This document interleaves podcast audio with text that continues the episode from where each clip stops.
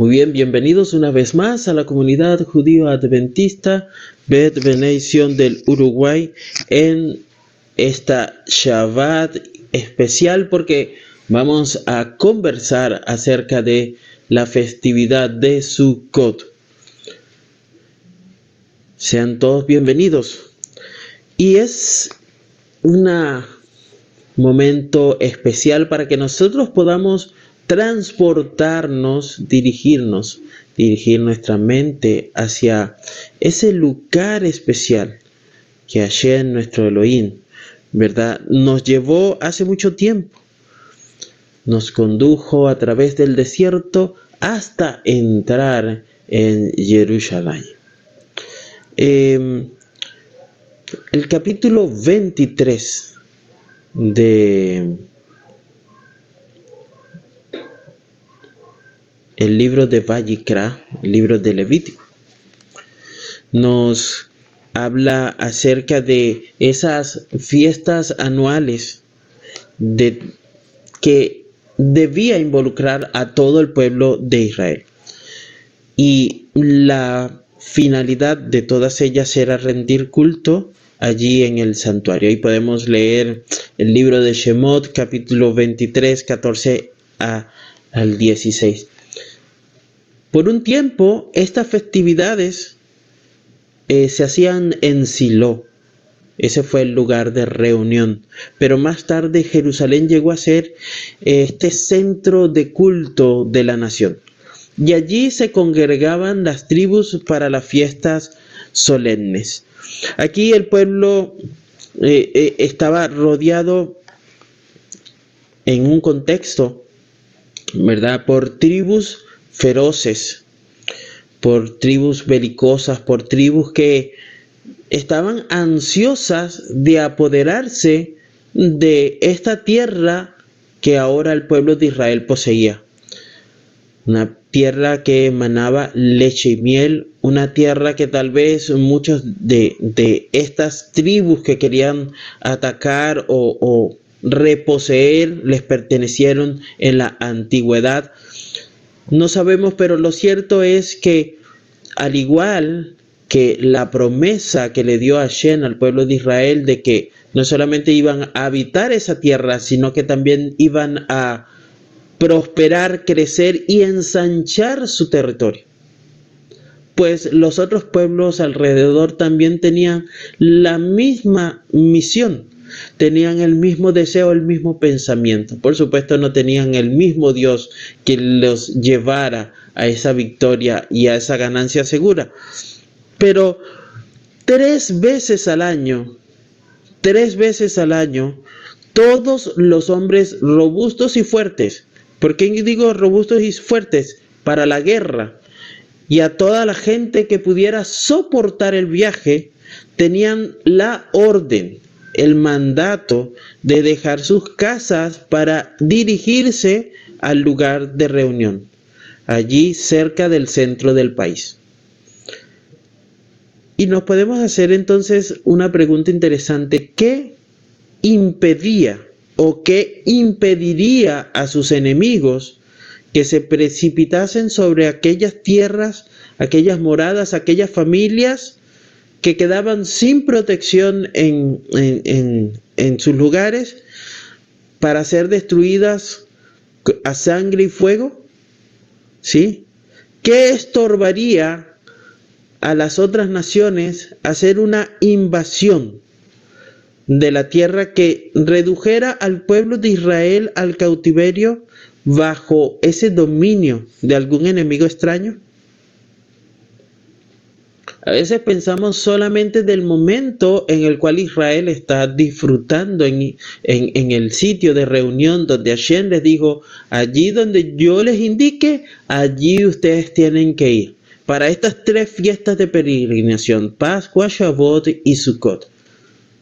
Pero tenían que abandonar y dejar desprovistos sus, sus hogares pero vemos allí ah, un, salmo, ¿verdad? Porque acostumbramos cantar, recitar salmos durante esta semana en la cual Sukkot ha tenido em, eh, inicio, ¿no? Aquí el Salmo 34, 7, ¿ok? Dice, el ángel de Adonai acampa en derredor de los que le teme y los defiende. ¿Sí? Así que mientras el pueblo de Israel subía para adorar, el poder divino refrenaría a todos los enemigos que quisieran levantarse. Y cuando nosotros leemos allí, allí en el libro de Shemot, capítulo 34, versículo 24, vamos a ver aquí que dice, porque yo expulsaré las naciones de tu presencia y ensancharé tus territorios.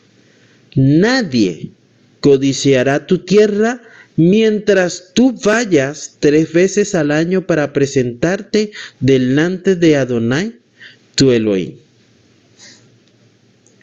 Mira qué demostración de fe debía de tener el pueblo de Israel para poder realizar esta acción. Normalmente el ser humano es, es o trata de valerse por sí mismo, de cuidar las cosas que tiene por sí mismo, de ser el garante de la seguridad de su familia y de su bienestar y de su prosperidad. Y vemos aquí que Hashem le está diciendo al pueblo de Israel, mira, no te preocupes, que en estas tres oportunidades que tú debes ir a Jerusalén para estar allí, yo voy a proveerte de todo lo que te quite la paz de todo lo que te quite ese, em, eh, ¿cómo decirlo, no? Em, eh, eh, es esto que, que, no, que te va a impedir, ¿no? estar con tu mente solamente enfocada en la festividad. Y recordemos que esta festividad de Sukkot es una festividad de alegría. Y como hemos comentado, ¿verdad? En la Beth Midrash, habíamos dicho que esto era una alegría después de haber recibido y estar seguros de, eh, de haber sido nuestros nombres inscritos allí en el libro de la vida. Eh, Saben que hay algo interesante con respecto a esto, ¿no? Porque los que venían más de lejos les tomaba algunos hasta un mes o más ir de su casa a Jerusalén. ¿Sí? Era un viaje bien largo. Por eso tenía que ser gente fuerte, gente que, que, aguantara. Y tenían que ir de a poco. Es decir, tenían que ir haciendo varias estaciones. Pero ¿saben lo lindo de esto? Si nos imaginamos allí y cerramos nuestros ojos y empezamos a caminar a través del desierto y empezamos a, a caminar y a a pasar por montañas, por valles, por ríos, allí y a medida que vas caminando te encuentras otro grupo de personas que se une a ti y entonces ya no eres tú el, solamente el que canta, sino que vas cantando con Vania, con Eduardo y se acerca el otro y allí se van acercando cada uno, pero en ese camino que lleva a la Canaán, ¿verdad? Allí a Jerusalén, podemos ver la alegría que daba todas las cosas buenas por esa gratitud hacia el dador de, todo y poder comentarle al, al, que estaba a mi lado, ¿sabes lo que hizo Hashem por mí? Este año me dio lo mejor. Este año, mira, bueno, superó todas mis expectativas. Este año fue maravilloso y el otro me cuenta su experiencia y seguimos caminando hacia Jerusalén. ¿Sí? Y luego entonces vemos allí que a través del canto de los címbalos, ¿verdad? Que retiñen, ¿verdad? Las voces, leemos esos salmos de ascensión, ¿verdad? Que están entre el Salmo 122 al 125. Yo me alegré con los que me decían, a la casa de Hashem iremos. Nuestros pies estuvieron dentro de tus puertas, Jerusalén. Allá subieron las tribus, las tribus de Yah, para alabar el nombre de Adonai. Pedid por la paz de Jerusalén. Sean prosperados los que te aman. Y allí íbamos caminando, ¿verdad? Y de repente Eduardo miraba hacia las montañas y veía arriba y decía, alzaré mis ojos a los montes. ¿De dónde vendrá mi socorro? se pregunta los que caminaban a su lado. Y decía, mi socorro viene de Adonai, que hizo los cielos y la tierra. Imagínense qué espectáculo puede haber sido caminar para celebrar Sukkot en Jerusalén. Otro salmo que acostumbraban, se acostumbra hoy en día también leer es el Salmo 125, versículos 1 y 2. El anterior era el Salmo 121, por si lo están anotando, 121, 1 y 2. Los que confían en Adonai son como el monte Sión, que no se mueve, sino que permanece para siempre. Como Jerusalén tiene montes alrededor de ella, así Adonai está alrededor de su pueblo, desde ahora y para siempre. Y, ¿saben? Es impresionante eh, esto, ¿no? Nosotros lo asociamos con un evento, eh, y yo asociamos este evento con algo especial. Les voy a contar. Cuando nosotros vivíamos en Venezuela, nosotros vivíamos en um, una montaña, ¿sí? Y estaba a 16 kilómetros de Caracas, la capital que está en un valle. Justo en el kilómetro 8 hay un cambio de clima. Usted puede ir durmiendo en el ómnibus, empezar a subir del calor que tiene la ciudad de Caracas y empieza a subir la montaña y puede tener los ojos cerrados, pero al llegar ese momento en esa eh, es como, como una parte recta no, es muy larga, pero es un, es un lugar donde corre mucho el viento y cuando usted pasa por allí enseguida siente el cambio del clima. Y usted dice, ya estoy a mitad de camino. Y se siente el frío y la gente se abriga y ya sabe que ya está por llegar. Bueno, las personas, así nosotros vivimos esa experiencia y la, la, la, la atesoramos. Es para nosotros eh, algo especial. Uy, tú sentías como que, wow, ya estás llegando a tu casa, ya estás allí, ya estás cerca. Bueno, el pueblo de Israel, cuando llegaba allí a la cumbre de las colinas que dominaban la ciudad de Jerusalén, miraban con asombro, con reverencia, la multitud de adoradores que o estaban ya o iban camino hacia el templo. Veían ascender el humo del incienso eh, eh, y al oír las trompetas de, de, los levitas, ¿verdad? Que anunciaban ese servicio sagrado, sentían la inspiración de esa hora sagrada y cantaban. Y cantaban, vamos a leer ahora el Salmo 48, 1 y 2. Grande es Adonai y digno de ser en gran manera alabado en la ciudad de nuestro Dios en su monte santo, hermosa provincia, el gozo de toda la tierra es el monte Sión, a los lados del norte, la ciudad del gran rey. Les leo otro texto. Salmo 122, 7. Sea la paz dentro de tus muros y el de descanso dentro de tus palacios. Abridme las puertas de la justicia entraré por ellas, alabaré allá. A Adonai pagaré ahora mis votos delante de todo su pueblo en los atrios de la casa de Adonai, en medio de ti, Jerusalén. Aleluya.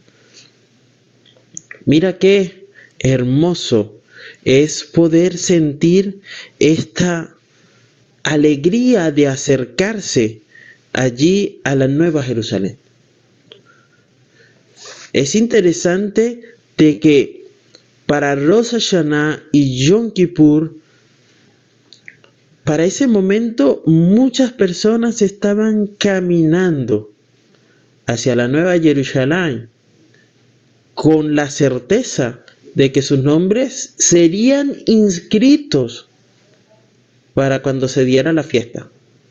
O sea, contemos al menos un mes antes y nosotros podemos tener esa misma visión. de que nosotros comenzamos a caminar a la nueva Jerusalén y esperamos que cuando entremos allí ya todo haya sido eh, eh, pasado ese proceso, pero hoy podemos caminar con la total seguridad de que así ha sido hecho, de que así ha sido escrito. En este séptimo mes, en este, mm, en este mes en el cual se acostumbraba a ver cabañas, Sukkot, allí en Jerusalén, donde recordaba de que debajo, ¿verdad? Eh, de, debajo de, de ese techo estábamos nosotros, pero no era algo que nos impedía ver hacia la magnificencia de Hashem. Nos recordó de que hemos transitado por un desierto en el cual hemos tenido vicisitudes, hemos tenido problemas, pero que ese es solo un momento temporal, porque en lo que nosotros entremos a la ciudad podemos habitarla, podemos permanecer allí permanentemente, vamos a tener nuestro refugio y vamos a poder hacer de ello lo mejor. Por eso esta fiesta es llamada, en, podemos ver allí en algunos textos de los profetas, donde es simplemente llamada la fiesta, porque era la culminación de todo, era la máxima. Es decir, sin esta fiesta, tal vez no habría, eh, el, eh, vamos a decirlo así, el no celebrar esta fiesta significaba de que algo había pasado con las anteriores y de que esta alegría no era real. Entonces, el hacer esto significaba más allá de ese regocijo.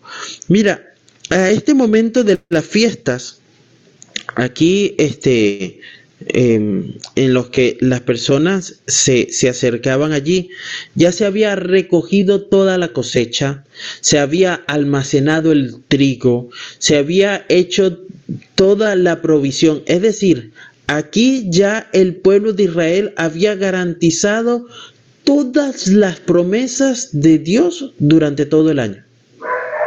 Es decir, aquí esto cerraba el ciclo. Aquí podíamos hacer un, un, un ajuste de cuenta y decir, bueno, ¿cuánto gané, cuánto perdí?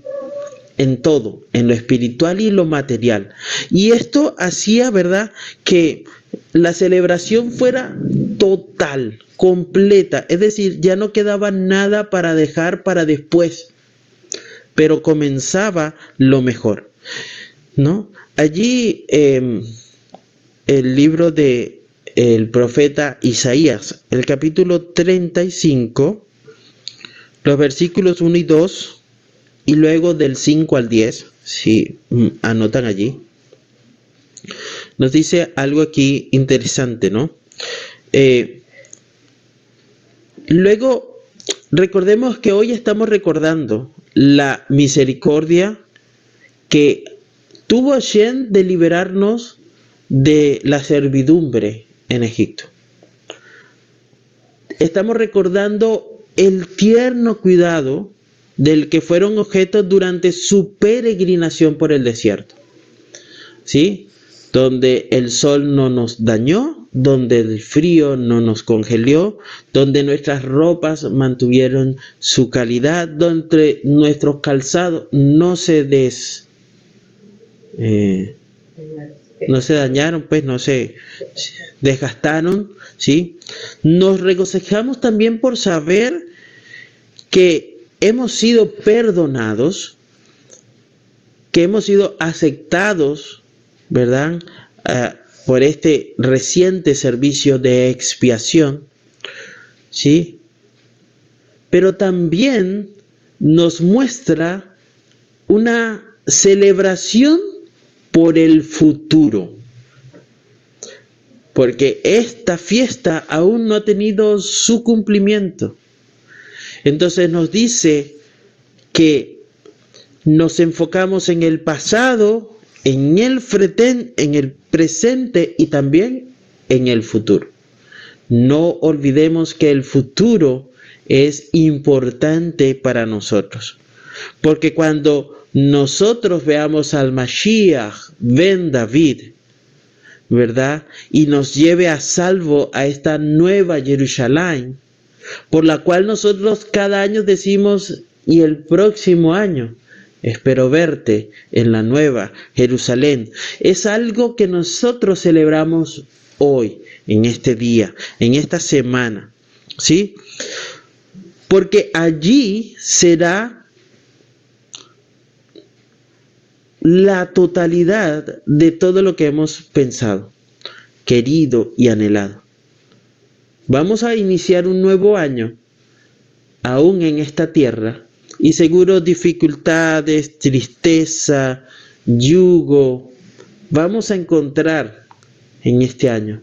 Por eso anhelamos que el próximo, la próxima celebración no sea aquí, sino que sea allá, en la nueva Jerusalén. Y así como el pueblo de Israel comenzaba a caminar lo más lejos de un mes anterior, nosotros también estamos caminando por esta peregrinación. Pronto el Mashiach dará el toque de la última trompeta y saldrá de tabernáculo.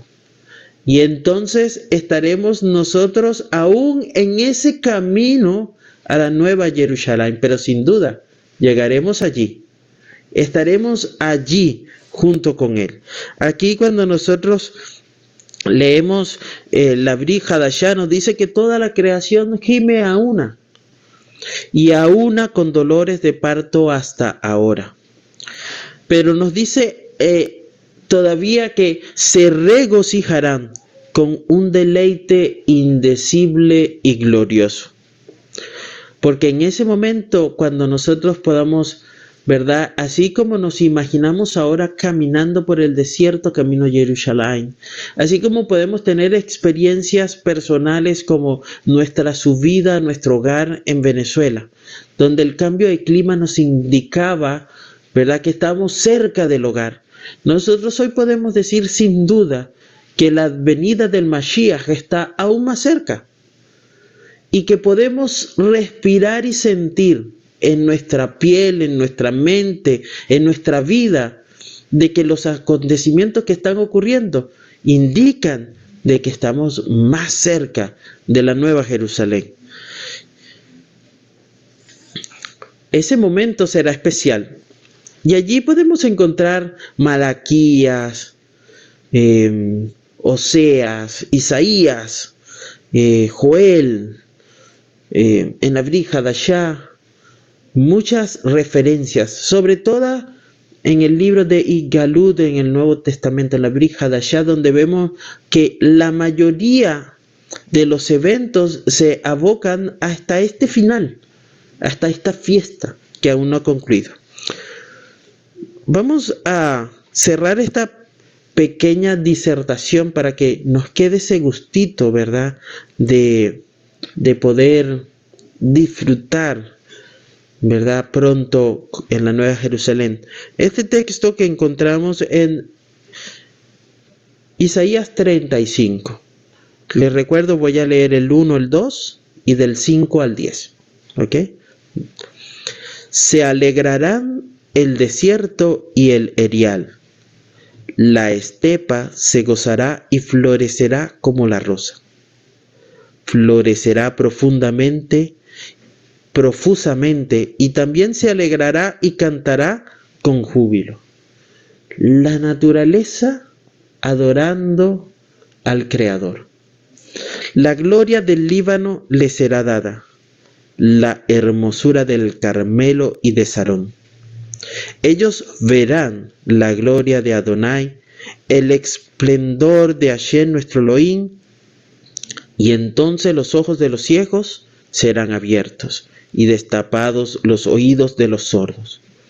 Entonces el cojo saltará como un ciervo y cantará la lengua del mudo, porque aguas serán cavadas en el desierto y torrentes en la estepa.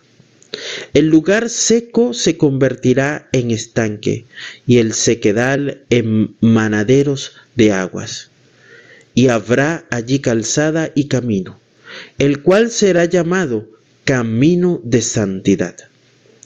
no pasará por allí ningún impuro, sino que Él mismo estará con ellos. El que ande por este camino, por torpe que sea, no se extraviará.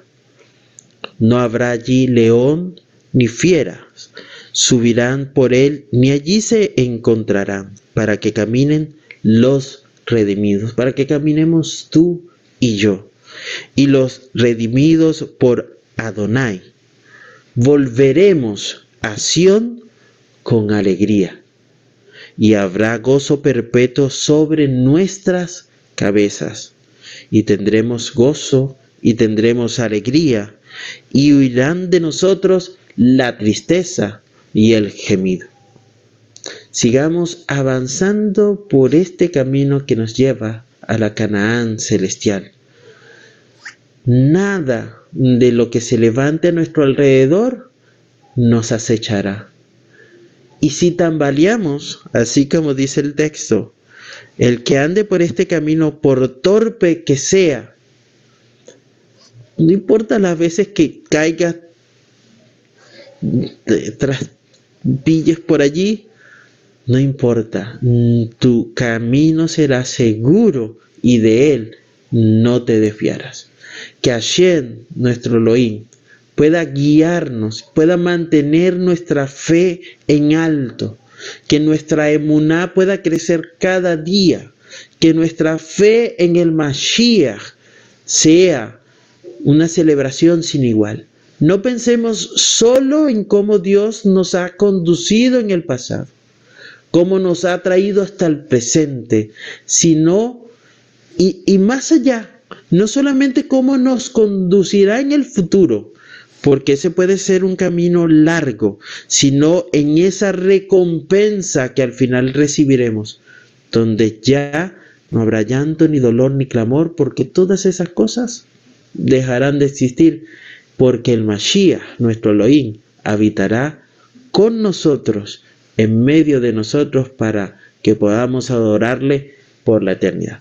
Que ayer nos bendiga y que tengamos un Shabbat Shalom.